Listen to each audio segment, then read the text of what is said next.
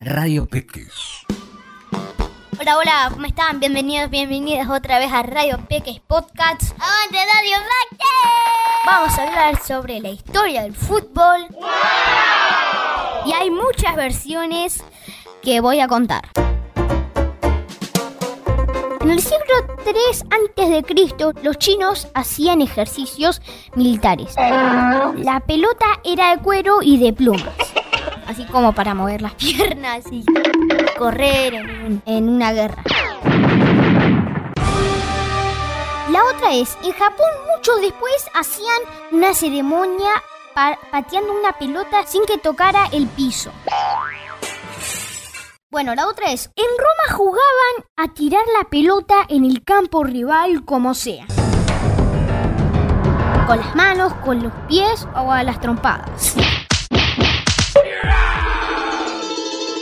En América, los aztecas y mayas jugaban a su manera, algunos golpeando con el trasero la pelota que tenía que embocar en un aro. El que perdía moría. Pero oficialmente, en 1863, el fútbol se inventó Islas Británicas.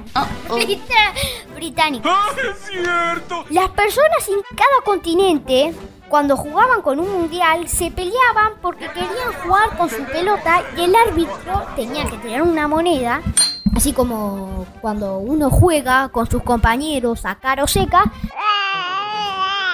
Pasaba lo mismo ahí, para definir con cuál pelota jugar. Ahora vamos a hablar con Irene de La Plata, Buenos Aires, Santiago de Neuquén Capital y Santino de Fernández Oro, Briones. Radio Peques. Pregunta. ¿Cómo empezó el fútbol? Hola Camis. En el desierto, dos monos encuentran una calavera y empiezan a patearla. Entonces ahí piensan un juego, ¿verdad? Entonces ahí se, inven- se inventa. No sé, alguien creó un círculo, lo que ahora se llama pelota, y no sé, comenzó a jugar con los pies, le gustó, y le dijo a otro que, bueno, eso, que le gustaba mucho el juego y se comenzó a partir por el mundo. Yo creo que lo inventaron los monos, que estaban jugando con una cabeza de un ternero y una persona los vio y le pareció divertido. Y así se creó el fútbol. La verdad yo mucho no sé porque no juego mucho al fútbol. Radio Peques. Pregunta. ¿Cómo sería jugar al fútbol de lejos con coronavirus? Primero, cuando entras a la cancha, la pelota te la pasan, por ejemplo, con pinzas para que no te contagies. Y el traje sería un protector muy, muy grueso que te da de todo el cuerpo.